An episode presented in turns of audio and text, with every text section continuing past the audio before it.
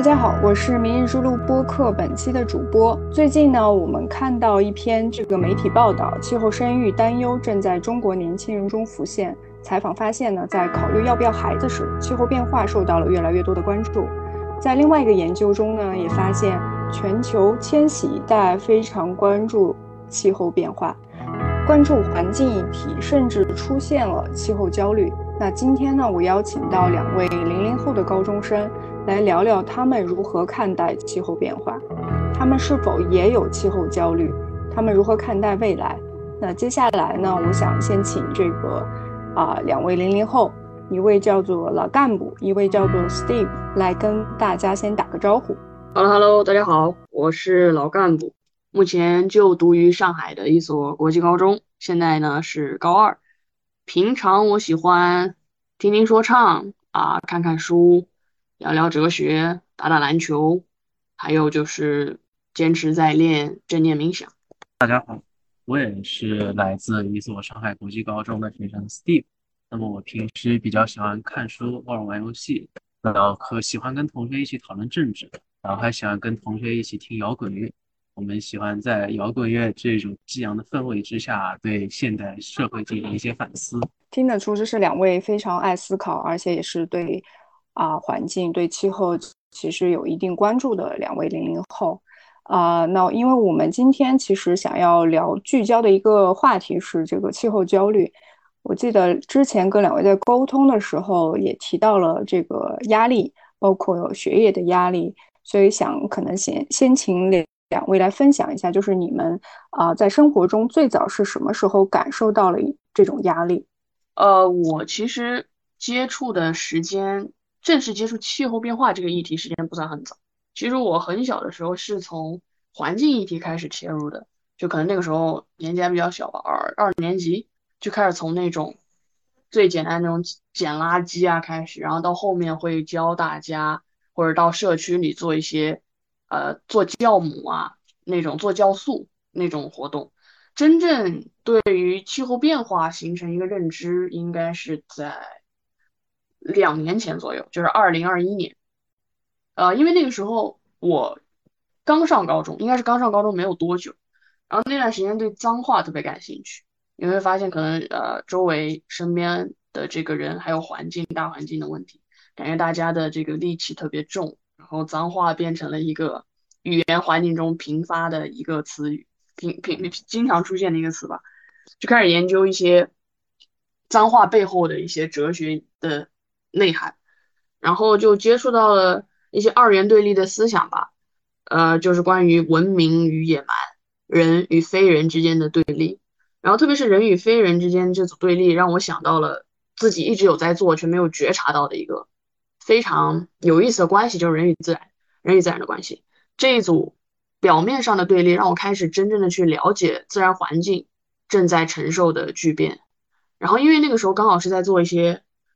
比较学术的自己的一些研究吧，就感兴趣的自己在哲学的一些领域去去探索，接触到了西方环境主义，也是跟我自己之前啊环境议题的一些经历相契合。然后这个西方环境主义呢，它又倡导说，我们人类不再将情绪啊，包括天气这种极端的气候变化视为洪水猛兽，呃，我们会尝试去接纳这种非人的环境。因为很多，包括我身边的很多人吧，他会觉得气候变化是一个很任性的事情，就是就像自然在发脾气一样。比如说，呃，其实中国有个成语叫阴晴不定嘛，它其实形容一个人心情的。但你会发现，我们用阴和晴这个表示天气的词语去形容了这样的一种状态。呃，其实它暗含的是一种，我觉得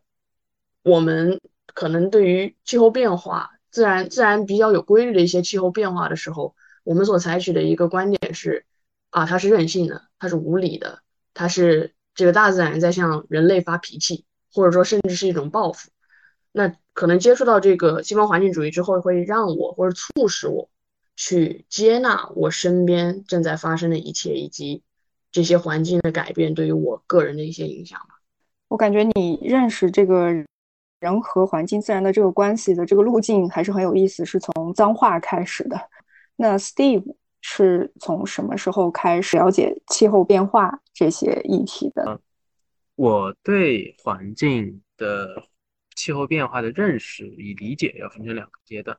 我在很早的时候就，比如在小学三两三年级的时候就接触到那个环境变化、气候变化的问题。当时小学的老师在给我们展示所谓臭氧层空洞问题，啊，他会告诉我们臭氧层空洞有哪些危害，然后给我们看南极洲上方有多大臭氧层空洞，然后把图片打在屏幕上给大家看。这个时候，这是给我留下非常大的震撼，也让我理解到哦，气候正在变化。但是我真正切身的感受到气候正在变化，是在我在高一的时候。那个时候，高一的时候，我正在研究化学与土壤学的一些内容，然后我就恰好我在过年回到老家，就在老家的土壤，就老家门口的土地上进行一些调研。结果调研的时候，我的爷爷就跟我说，嗯，当下土地是越来越难，土地是越来越难种，因为土地的肥力在不断降低，所以人必须要用化肥用的越来越多，导致。价格这个成本也就越来越高了，所以农民很多都是不怎么赚钱的。但是我在其中抓住了一个点，就是我爷爷说土地的肥力是在不断降低的。那么为什么土地的肥力不断降低呢？后来我带着这个问题去探究，发现了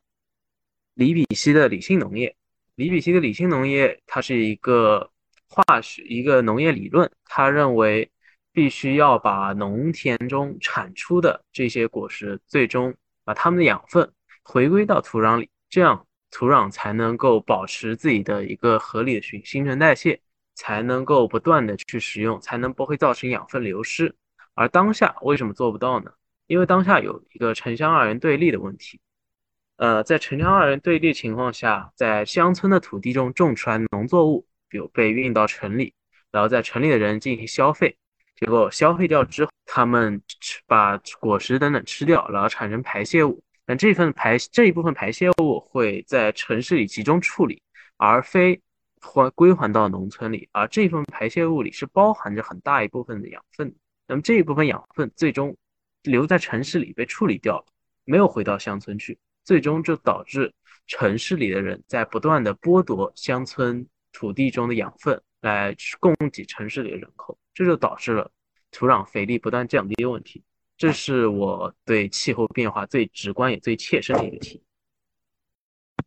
嗯，我觉得你讲这个特别特别有意思，而且是通过你自己的一个观察发现的。其实我还可以补充一个，你刚才讲，个城市里面其实有一些东西它是可以回填，就是我们现在做的这个厨余垃圾。呃，如果就是做垃圾分类的地方，如果这个厨余垃圾可以都分出来，然后再去做一些这个，因为有些工厂它会处理这个厨余垃圾，然后最后可以把它做成一种呃相当于肥料的东西，它还是可以还田，但是这样一个过程就是会更复杂。呃，但是这个其实就是我们做这个垃圾分类的一个很重要的一个意义。我就补充这一个，还有一个就是我之前有看到一个数据，就是说我们现在全球的这个表层土的这个营养是在流失，就像你爷爷说的，这个肥力它在流失是其实是非常快的。呃，有有一些科学家他研究的数据是说，大概过六十年，可能我们这个整个地球的这个表层土就没有。没有什么肥力了。接下来，我我想问你们两个问题啊，你还有你们身边的人，不知道你们有没有跟他们会去交流一些这个气候变化相关的一些信息？还有你们的课程里面会不会也有一些相关的内容？你自己比较喜欢唠嗑啊，个人，所以就经常会跟朋友啊、家长聊这些，呃，父母父母聊这些问题。就是你问他们吧，说你觉得气候变化？重不重要？应不应该去改变一下？啊，我觉得很重要，我觉得很重要。然后我我也非常愿意去改变，啊，嘴上是这么说的。但是如果你问他，你愿不愿意改变一下你的饮食结构？比如说每天少吃那么一点点肉，或者说你愿不愿意少点那么几次外卖？你愿不愿意每一次去便利店的时候都自己带一个可以重复利用的袋子？你愿不愿意吃完一次奶茶把？那个奶茶的瓶啊、盖啊、吸管啊什么的，做好垃圾分类。就问到这种非常细节的、真正到落实到行动的每一个小小的举措上的时候，通常就是 no，答案就是我不会。如果只是单问哎，你愿不愿意做出行动啊？哦，愿意的。但其实还是会发现，这个口中的回答和真正落实到每一步行动之间，它还是有一个很大的鸿沟。然后，其实我个人会觉得这个鸿沟，呃，一方面是因为可能从真正从心底来讲，身边的人不觉得气候变化或者说环境变化是一个特别特别紧迫的事情，就他们并不认为这是个特别紧迫的事情，他们认为这是重要的。但是可能在他们的有生之年，或许看不到特别巨大的变化，所以他们对于行动这件事呢，就是要行动也 OK，但真正会影响到自己生活细节的时候，他们就会拒绝。然后关于自己的课程的话，会有，因为呃自己在念的是国际课程，然后里面专门有一个课程的名字叫做 ESS，就是环境科学，环境科学 Environmental Science Study 应该是。它呢？但是我个人认为这个科目啊偏理论，就它会告诉你，比如说工业污染是如何影响环境的，它如何影响土壤等等，然后臭氧层空洞它是怎么发生的，然后以及我们一些比如说伦敦大雾的那种事件等等等等，它会向你介绍这些事情背后发生的原因以及机理，然后他也会给你列举一些可以呃改变这些现状的措施一二三。但是说实话，这些措施可能我个人认为啊，它是一个。更加宏观的，从国家地域政策出发的这样的一个建议，对于真正落实到个人的行动上，其实它并不会给你带来很多的内容或是洞见。所以，对，这是这是我觉得课程的一个损失吧。因为我个人会认为，可能环境这样的课程，它更适合去就是去大自然中学，就比如说去森林，然后去草地上啊去学习。我觉得那样可能会给。学生带来更加切身、更加真实的一个体会，但是可能因为多方面原因吧，只能在书本上去，包括包括 PPT 上去了解一些理论的知识。当然，理论知识也很重要，对吧？没有理论知识也无法去解决一些现实问题，有利有弊吧。就是一方面会觉得比较惋惜，但另外一方面又会觉得学到这些东西非常的有用。呃，从实用主义的角度来讲，那，我我不知道你有没有跟你们这些教这个。呃，叫环境科学，对吧？这个老师沟通过，呃，你的这些想法呢？对，其实老师他自己是知道的，就那个老师也觉得，就是说这个东西就是要到外面去学的，就是要让学生看见，比如说怎么种水稻的呀，然后呃稻子成熟了我们怎么收、怎么割，然后剩下来的那些壳，就是那些谷的壳，都应该怎么处理，然后比如说撒肥料的时候怎么怎么撒，然后撒多少。灌溉的时候到底是怎么一个灌溉的机制，可以节省水资源等等等等，就是他肯定是希望带到学生去现场去实地现场看那些过程到底是怎么样完成的。但是因为不太现实嘛，因为可能你说一大帮子人然后拉出去去哪一个的田野或者说农家农场里面去观察，呃，首先时间成本是一个问题，然后第二个问题就是说，如果每一个班每一次课都组织。就经常组织这种活动的话，对于学校来说，它资金方面或者说，呃人人力方面都是一个负担。但是老师自己是知道说实践是非常重要的。然后，因为我也跟老师表达过一些，呃自己的兴趣，就是说可能自己偏人文，喜欢从哲学啊，呃社会学的方面去去研究环境议题和气候变化，可能会觉得这个。环境的这个科目是不是在设置的时候太理了，就是太从科学的方面去去思考了，而忽略了一些社会的角度。呃，他他其实也他也觉得是的，他也觉得是的，然后他也去鼓励我们从多个角度去看待这个问题吧。我周边人可能对气候变化的想法也是类似，他们会觉得气候变化，嗯，在长远看是一个比较重要的问题，会影响到人类的生存，但是。短期内要真要做一些什么的吗？不一定会。比如我想举一个我爸开车的例子，那个我们的我家附近的加油站会提供两种汽油，一种是正常的那种是地下的原油炼出来汽油，第二种是那种用像什么玉米等作物做的乙醇汽油。呃，这两种汽油呢，实际上都是能用的，而且价格的也差距不大。但是我爸说，就他会更偏爱用越。正常的汽油，而不是乙醇汽油，因为他说，我们都知道乙醇汽油可能是更环保的，因为它是是更环保，然后它也是一种可持续的能源，因为它是可以靠那个种玉米种出来的嘛，而不是去直接提取地下的原油资源。但是我爸就即便知都这些都知道，但他还是喜欢用正常石油。他说什么？他说乙醇汽油开的乙醇汽油驱动的车开起来绵软无力的，就不如原油烧的好。那么。在他看来，或许车在当下车开的开的是不是绵软无力的，还是发动机非常有力的，可能比改变气候或者发展可持续能源等等这一些宏大的议题更重要。这就是我周边人对气候变化的看法。那么我课程内容的话，我选的是一门地理。那么我我们地理里面呢，可能就不再会考虑到很多的案例的学习，但是。比如地理里会提到一些新新能源的发展，就像我前面提的，我们会那个学习核电站的各种优缺点，然后会把像什么切尔诺贝利和福岛这些拿出来讲，来讲核电站的具体危害，然后会也会让我们看很多的新能源的发展数据，比如各种风能、水水力发电、太阳能等等各种的数据和。比如国家正在做的具体举措，我们都需要掌握，但是它都是一个很宏观的，从一个很广大，是全人类甚至或者国家的角度来看待问题，它没有给个人很多的参与地，导致这门从学完这门地理课能告诉我们个人可以做些什么来预防环境变化吗？没有，水稻。这就是我们课程里跟环境相关的一些内容。觉得你讲的也很有意思，尤其是你爸爸的这个选择，其实呃挺有意思的。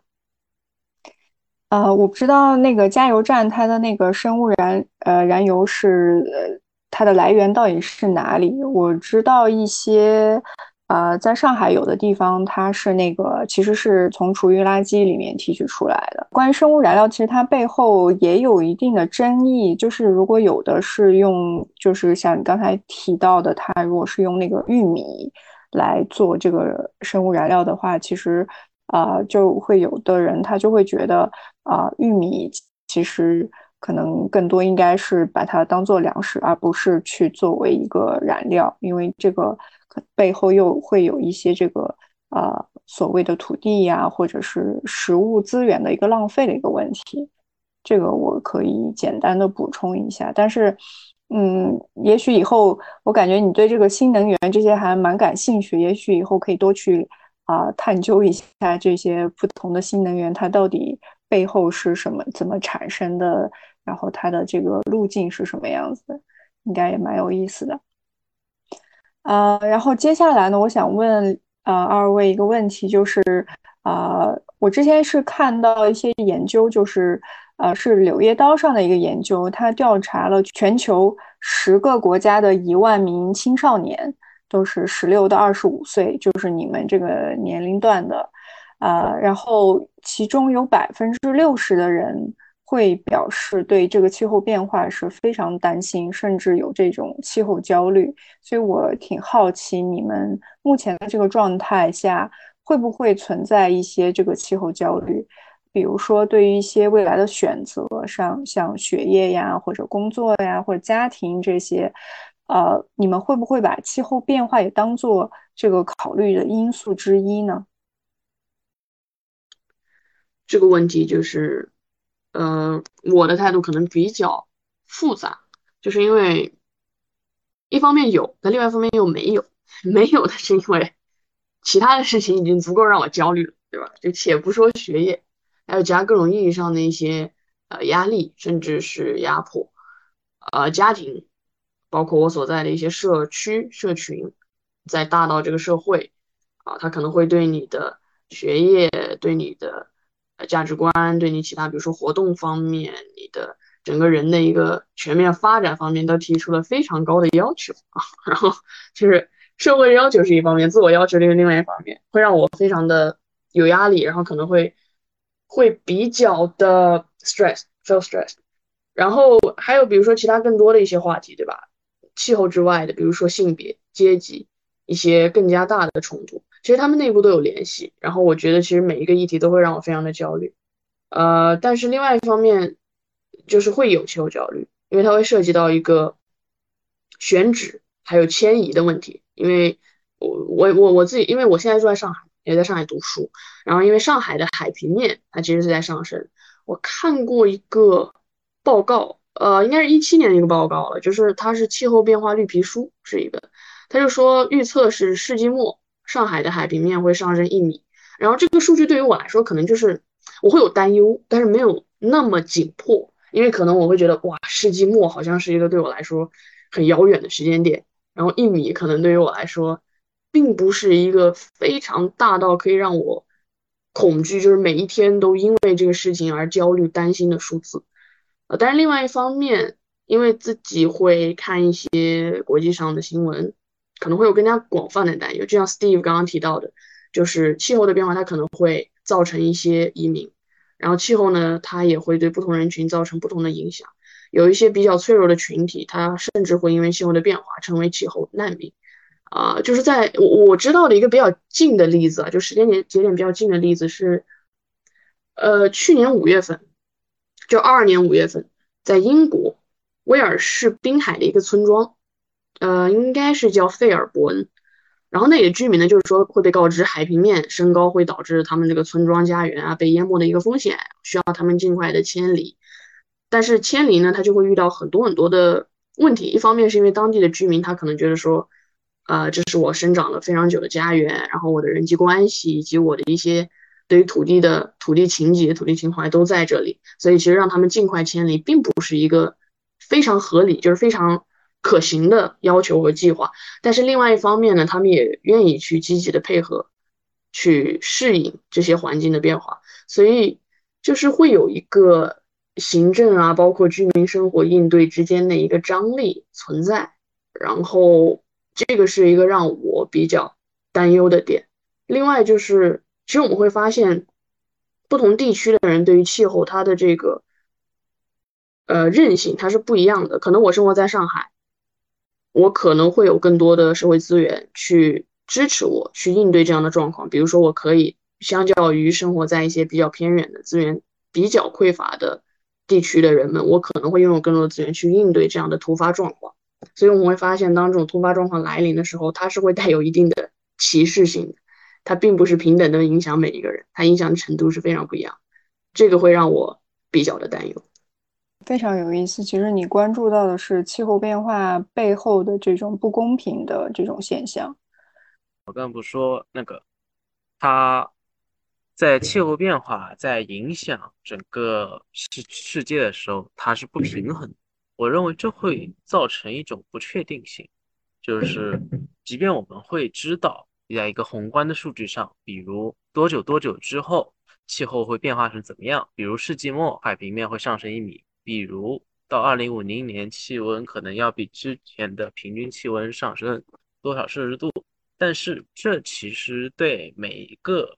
分别地区的影响是不一样的，可能有的地区会因此受益。比如那个我们在地理课上也学到过一些因为气候变、全球变暖而受益的情况，比如在加拿大北那一块地方的。农作物产量因为全球变暖而略微提高了一些，那么但是也更有甚者是被气候变化所深刻影响，比如孟加拉国海岸地区的很多的孟加拉国南岸，它的地势是非常低平，那么海平面上升的时候就淹掉了大量人口聚集区，导致他们必须最终变成气候难民。那么这种。所谓这只是全球变暖一种小小的气候变化的，它是一种气候变化类型，但是它对全球造成的影影响是具有不确定性。因此，比如我们现在在上海，我们也不知道是以后的气候变化会对我们具身的产生什么影响。这种不确定性，就我们会觉得这是一种不可知的事情，所以不一定会把它很严肃的去考虑。嗯，其次就是前面也提到的。对于其其实气候变化往往是一个长远的打算，比如联合国气候报告指出，地球将在二零三零到二零五零年达到比原始以前的平均气温上升三摄氏度的这样一个数据。但是，可能我们都所有人看到这报告都会觉得，哦，二零三零，二零三零有点近，二零五零早着呢。还是关注一下当下柴米油盐比较重要，所以导致这样对气候的焦虑也就逐渐的被缓解。那接下来就想问一下两位，就是其实大家对这个气候变化是有一定的认知。然后我知道老干部其实也在做一些很具体的一些行动，那就想请两位来分享一下，就你们现在有没有在做一些很具体的一些事情，或者是未来想做一些啊什么样的事情，呃，可能会对这个气候变化或环境危机有一定的缓解呢？我现在个人呢，他我主要是两条线，就是一条呢是偏。个人就是去思考环境危机、气候变化它到底意味着什么，然后到底应该如何去面对。第二条呢就是行动啊，一方面是思考，另一方面就是行动。那首先第一条思考就是，呃，刚开头也讲啊，就是最开始接触气候变化是经过环境主义的这扇大门，然后逐渐了解到环境主义之后呢，就是去读了一些道德哲学的作品。然后他们会有会道德哲学，他会说一个观点啊，就是说保护环境或者说保哦对保护环境保护大自然，它是一种目的，人们不应该把它作为一种手段。因为比如说现在保护气候的有一派，他就会认为说啊，我们需要保护气候，是因为如果我们会保护环境，是因为如果我们不解决这个问题，它会影响到我们未来的经济发展、科技呃科技科技发展等等。那其实它还是一个呃人类为中心的。然后把保护环境、改变气候，或者说保护气候作为一种手段去达成某一发展的目的的，那可能道德哲学呢会让我转换一个视角，就它会让我意识到说，环境本身这个自然本身它是有价值的，它本身应该被保护，这就是我们去保护它的目的。第二点呢，就是说，其实道德哲学的有一派他也会认为说，为什么要保护环境，是因为我们对于我们的后代。有一定的义务，但是我会发现，就是我也会跟我自己的朋友分享嘛，我学到的这些看到的观点啊，学到的理论，然后我会发现他就会面临一个比较强的反驳，因为我的一些朋友他说我长大就准备做不婚族，或者说我选择不婚不育，我没有后代，那我对后代的义务又从何而来，对吧？他们会有这样的一个疑问，然后来来来驳斥这样的一种观点。其实我在遇到这样的观点的时候，我也在想，怎么样去让他们切身的或者具身的体会到气候变化和环境危机，它真的是一个危机。嗯，那我我能做的就是去转换他们的视角，因为自己也在学习一些交叉性理论的知识，就是把种族、阶级、性别、气候这很多很多个领域的知识都把它连接起来去探讨每一个。话题之间和另外一个话题都有它一定内在的关联和联系，那么就是想要通过一个这样子的方式去织一张网，然后我相信以网织网的方式去宣传或者说发表自己在这个议题上的一些看法的时候，它的覆盖面会更广一些。比如说，对吧？对于我那些未来不打算结婚、不打算生孩子的同学们，我可能就会以另外一种视角，对我可能会从性别。这个切切入口去切入，然后继而再转入，比如说女性和气候，它内在到底有什么样的联系？就像刚刚开头讲到的，呃，我们对于人与非人这一组对立关系，还有理性和感性这种对立关系的建构，它其实在性别和气候议题中都普遍存在。那么我就会通过，比如说像他说，哎，性别这个问题是很重要的。那么因为此，它有一个内在逻辑的连接，气候这个问题它也是很重要的，就是尽量去通过一些。让大家转换视角的方式，让大家意识到这个问题不仅很重要，它还在很多个领域影响着我们生活的方方面面。那么具体的实施呢，就是在我自己的社团，我自己有一个跟 Steve 一起办了一个人文社的社团，去给大家分享一些理论上的知识以及国际上的一些新闻，然后对于社会上产生的一些影响，就像我们刚刚所说的，对吧？比如说滨海城市面临的一些威胁，然后再到一些高纬地区，它可能。会从气候变化中受益等等等等。我自己还有另外的一个社团，它是一个冥想社。在冥想社呢，我就是希望去和大家分享一种适应环境变化的方法。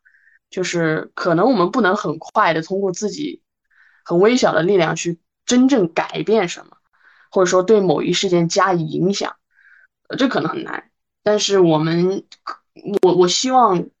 影响自己身边的人去做的一件事情是。尽量的去平静自己的内心，去适应，去积极的适应，不是一种被动的接纳，去积极的适应这个环境正在发生的变化，然后在适应的基础之上，去结合学习到的一些观点呀、理念上的一些知识，去改变身边更多的人，这是我希望去做的。其实我挺好奇，你刚才提到你身边可能有一些小伙伴，他是有这种不婚不育的观念的。那这种的人在你身边多吗？就是不婚的话，就明确向我表达过此类观点的人数啊，不是很多，可能两三个。其实，其实这个和我们今天要聊的这个气候焦虑也是有一定关系嘛，就是。啊，可能在国外有很多这个年轻人，他的这个气候焦虑就达到了比较 严重的这种程度，所以他们也是说自己就说，哎，反正就不结婚不生孩子。但是他跟你提到的这个小伙伴，他们的这个理解肯定是不太一样的。你刚才也提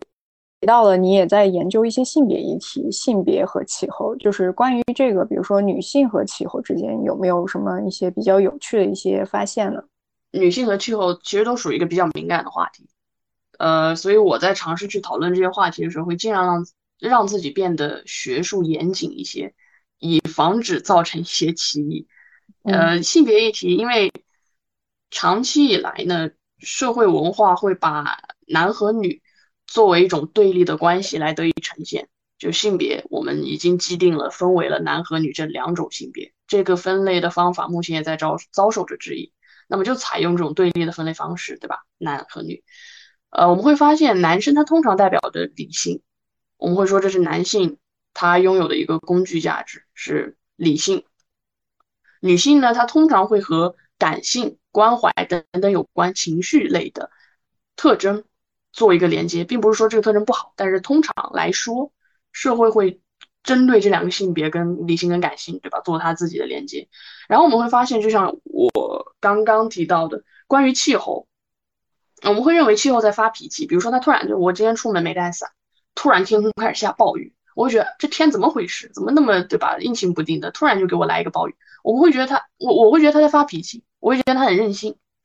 其实这是一种对于，就是我们在把天气做一个拟人化，然后把它赋予一个。感性或者说任性的这种标签，它其实是和男和女这种性别对于理性感性的这种建构有一种异曲同工之处的。那么，其实通过联系到这组对立关系，把这类话题建立一个连接，他可能会从性别这个视角、这个渠道去了解到，哦，原来自然也在承受着，比如说和我承受着来自社会的一些建构，甚至是偏见。他可以通过性别这个渠道，或者说这个窗口去看见气候也是一个很重要的议题。那我觉得就是这就是我想要去做到的一个达成的一个目标吧。嗯，我觉得你刚才讲的这个也蛮有意思的。啊，我之前看过一些就是讲这个性别和气候之间的关系，就是呃呃一种比较呃普遍的一种观点，就是说可能在这个气候危机下。其实女性是一个可能是一个更相对来说更脆弱的一些一个群体，就是尤其是在一些啊不够发达的地区，尤其是或者是一些乡村的这些女性，啊，她可能应对这个气候危机的能力会更弱，所以她所遭受的这个气候危机所带来的这个影响可能是会更更加的负面，所以她就在承受这个气候所带来的这种不平等。那所以，呃，您可能需要，呃，给他们更多的赋能，或者给他们更多的，啊，帮助，来让他们应对未来的这种不确定的气候。那 Steve 呢，有没有在做一些很具体的一些行动呢？行动的话，首先我跟那个老干部是一起办社团。嗯，我前段时间我着重在一个另一个方面，就是我听到很多人说。气候变化这个问题可以用科学技术发展来解决。那么，我觉得我当时就在社团里给跟关于这点这个论断聊聊。我觉得这其实是一种对科学的、对科学的宗教式崇拜。那么，对于科学的崇拜，当时就一起随着历史往上，一直往上到启蒙运动时期。在启蒙运动之后呢？所谓的工具理性被不断的发掘出来，然后科学技术也与人的理性被最被放到了最重要的位置，而代替了原本的神。然后这其实是最原本的那个宗教没有了，但是科学发展变成了解释一切的问题，然后人类也就借助了科学，呃。这样一个工具来尽量去完成自己对自己的利益或者价值的最大化。那么，这所谓的科学技术能够解决气候问题，也就是这样一种唯科学主义论发展到极致的视角。那么，我这是我在理论方面可能做的一些事情，就是比如批判一些啊，这或者分析一下这一些论调等等，来帮助大家可能更好的去。反思一些之前接触的言论，啊，实际上的话，我可能自己，我跟那个老干部也一起在做的是，我们在尝试去种在城市的阳台上种一些东西。我我自己在我家的阳台上种了一点土豆，虽然来上学之后就没有照顾过，然后种了一些土豆，然后可能去感受一些城市，感受土豆去怎么发芽的过程，去。也首先是去理解一下，呃，具体农业是怎么发展，具体一棵作物是怎么从种植到长成的。然后第二个，我们可能也会把这样一个小小的实践当成去体会在城市中人与土地的关系。就像前面我在讲那个早期理性农业的事情的时候，我可能着重于乡村里面的城市土地与人的关系，但是搬到城市里之后。在工业文明之下，土地与人又有什么关系呢？我想这可能是我会去通过继续坚持去种植、去了解，达到得到的一个答案。当然，我现在还没得到答案。嗯，你种那个土豆是不是家里那个土豆发芽了，然后去把它种掉的？对对，大概去年。呃，四三四月份的时候，很多上海的家庭都收到了土豆，其中有一些可能是发芽的，然后我们都把它种在了土里，然后后来它就长成了新的土豆。嗯，这是一个重新建立人和土地关系的一个很独特的一个经历吧。呃，接下来想呃问一个呃就是。呃，最近其实也有一个蛮热门的一个新闻，就是有两个二幺幺毕业的年轻人，他们五年才存款五千元，然后他们还说就觉得当个废物也挺好的。就是我不知道，呃，同为这个年轻人哈，你们是怎么看待这样一种生活态度？呃，这个对，当个废物也挺好，这样的一些言论，或者说我彻底摆烂了，我 emo 了，就类似于等等等吧。我觉得这个其实。在我们现在的这个是就是处境之下，我觉得很普遍。说实话，因为我身边也有很多这样的朋友、同学，这个文化现象，我觉得出现的时间也有一段时间了。因为一直会在微博上听到这种丧文化呀、躺平文化等等这种热点用词吧。因为其实有一段时间，我个人会认为，对于这样的现象或者说文化，我会持一个批判的态度，但是呢，又会保持一定的。呃，同理心又会保持一定同理心，是因为我觉得在当下这个社会，我们的价值设定是非常单一的。可能就职，比如比如说就读二幺幺啊、九八五的一些大学生，他在可能啊，他在选专业的时候，他会考虑到他的就业，他是他面临着一个非常非常现实的一个选择。如果我们要把一些东西去职业化，我们把我们的，如果我们如果你的爱好能被职业化，那当然是最好。但是你会发现，其实很多爱好它被职业化的时候，它并不受这个市场的欢迎，那就会面临一个理想和现实之间的抉择。嗯，社会它可能只给你指了现实那条道，你必定会走上那条道路。所以社会它去一个，我觉得会去一个同质化，它并不是非常的鼓励人们去多元化的发展。所以其实。包括我自己也有这样的感想，因为我自己是玩嘻哈的嘛，我特别喜欢那种嘻哈音乐、说唱等等。其实这一类音乐，包括摇滚乐等等，死亡金属，它是在社会上被主流文化压迫的，它是属于一种亚文化。因为喜欢这种，比如说丧文化，它也是一种亚文化。我们去倾向于去接近这些文化，是因为我们想要去反叛一些东西。我们在被压抑的同时，希望有一个地方可以成为我们的出口。它可能是音乐，它可能是一些文学创作，对吧？现在特别火的那种林黛玉发疯文学，或者说什么模仿鲁迅的那种写作，我大抵是病了，等等等等这种风格吧，就是需要有一个渠道去去发泄，去去释放自己的一些能量，然后达到一个整体状态的平衡。但是我比较。你需要批判的一点就是说，在达到平衡的这个过程中，我们在反叛的过程中，很容易被这个文化本身所反噬。因为包括丧文化，它其实它是一种负能量的文化，然后他会觉得说，我对未来没有希望，当个废物也挺好嘛，对吧？相当于说，当个废物也挺好。对于未来的希望，我看不到什么；对于未来，我看不到什么希望，我也看不到什么奔头和盼头。它其实是一种比较抑郁、比较。负面的一个心理状态。当我们去接近这样的文化的时候，我觉得保持着一种自我觉知很重要。就是你知道你在参与这个文化的时候，你的或者目的这个词的用那个目的性有点强啊。但是我想说，你在参与这个文化的时候，你的一个初衷是什么？你的初衷是什么？就是不要被这个文化所反噬了，从而丢掉你的自我意识，然后就一直。沉沉沦下去，然后并认为我的现在很糟糕，我的未来一样会一定很糟糕，所以当个废物也挺好。我会觉得说，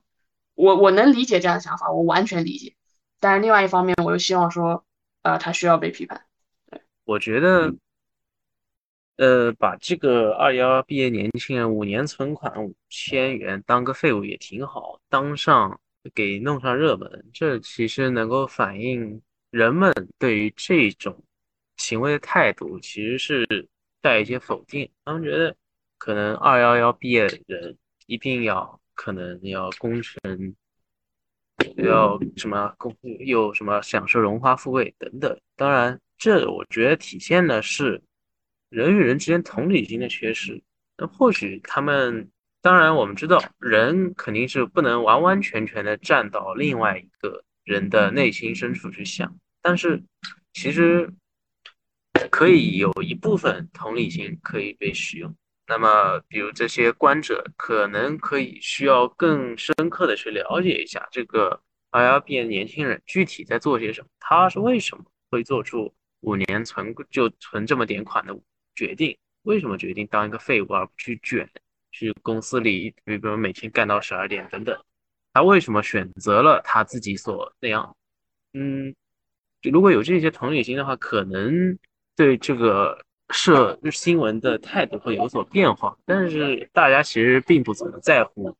这位年轻人具体是怎么想，他们更多的是用自己的评判标准套到这位年轻人身上。那么这其实就体现的是人与人之间的连接逐渐的被淡化。呃，人与人原本首先是，比如在更早的社会里面，人与人之间的关系是很紧密的，就像我们会。会说那个，比如我们说费孝通的《乡土中国》里面，就会他具体描写了个农村里面人与人的关系，他会有一个什么，有一个反正有一个专有名词用来形容人与人之间交错复杂的结构。在一个乡里面呢，人与人的关系都是紧密相连，但是现在在现代社会里，大家都住在高楼大厦、一间一间相隔的公寓里面。那么人与人之间这样交流的机会没有，人与人之间的连接也会逐渐淡化，而最终人们走向的是另外一个方向，人们走向的是通过各种各样的消费的符号来产来试图找回一些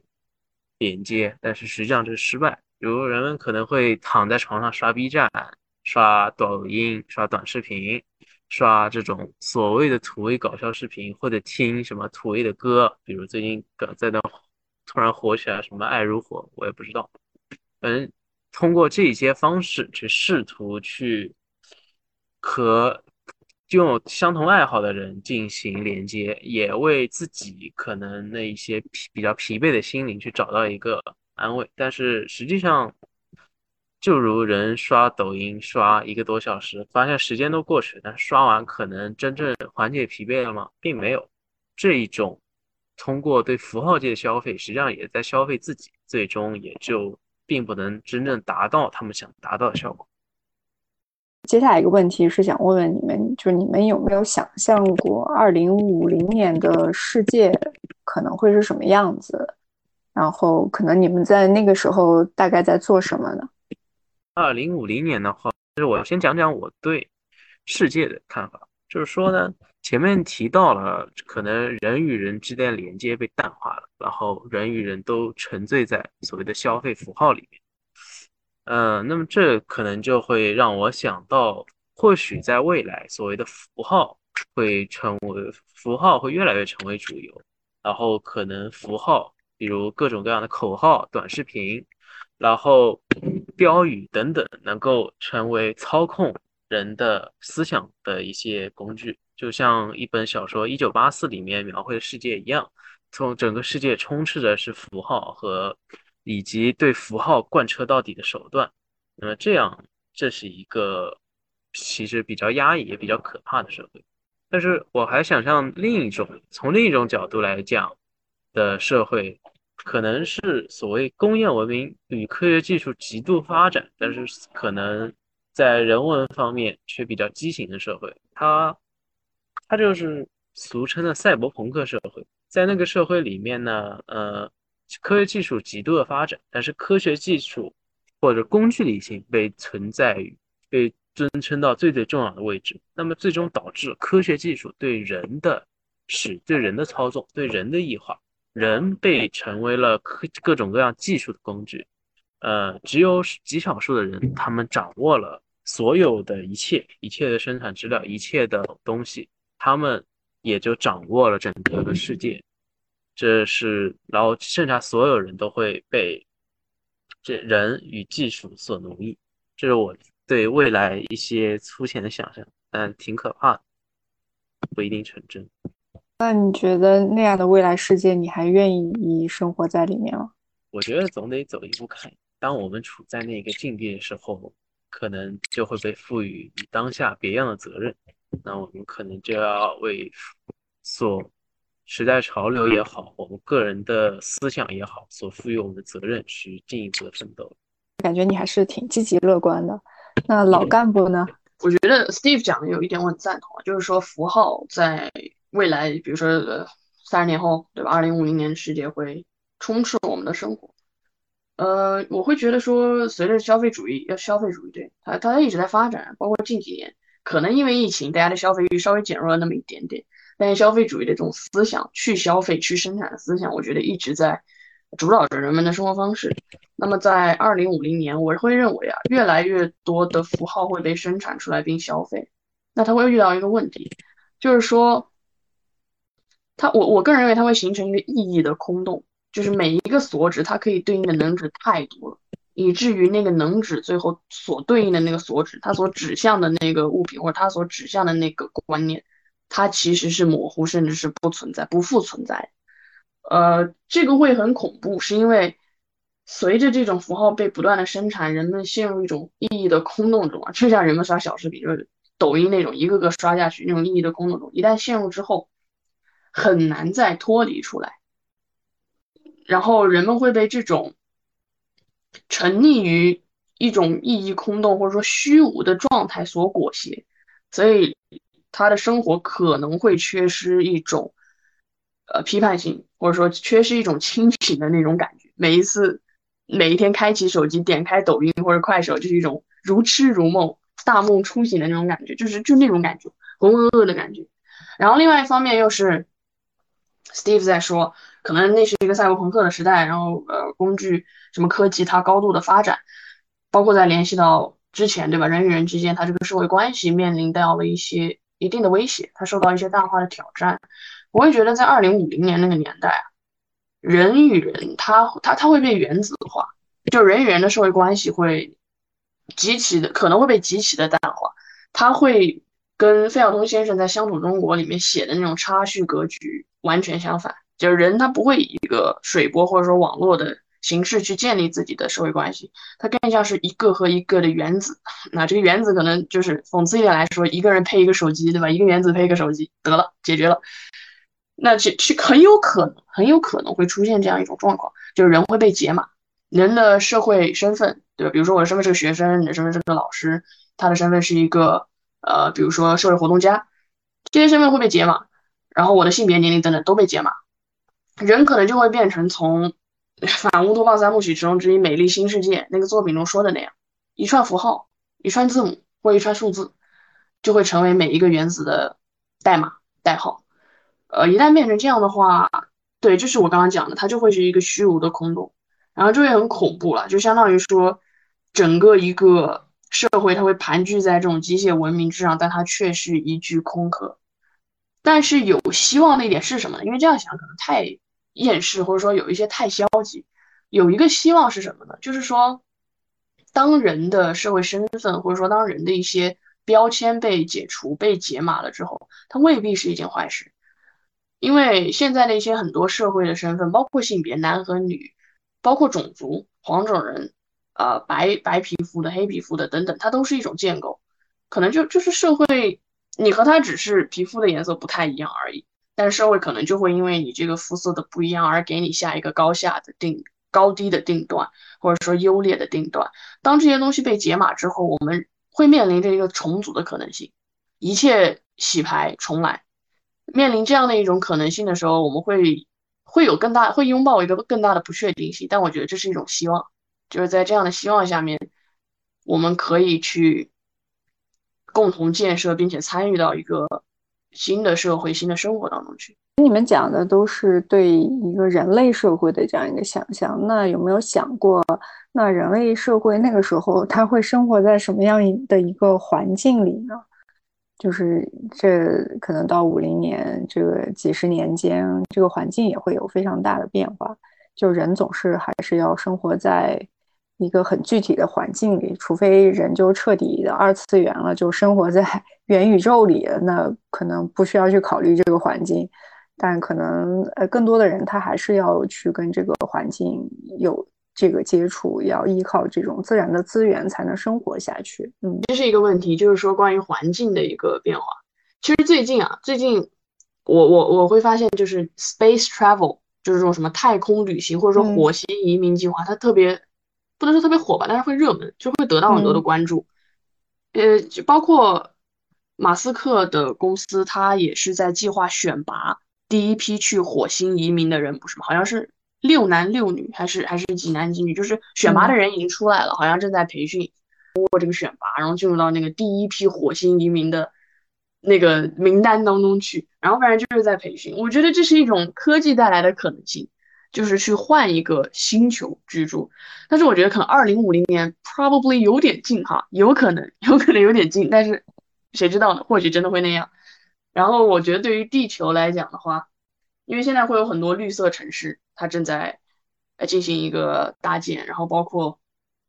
我觉得上海近年从我非常直观的一个感受来看，或者说我身边从一个非常直观的感受来看，绿植变多了，就是国家，我觉得从国家方面，它的这个绿色环境或者绿色校园的搭建的意识正在不断的增强，然后希望这个意识可以一直持续到三十年之后，会给我们一个更加绿色的环境。我会觉得一个比较理想的状态啊，在二零五零年，是科技发展可以和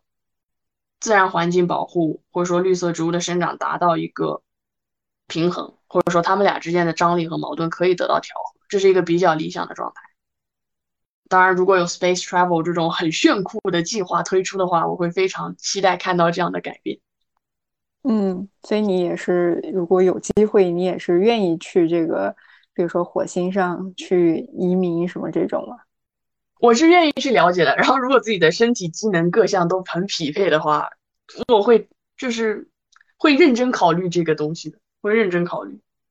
那 Steve 呢？我觉得这是一个很勇敢尝试，我也会考虑一下。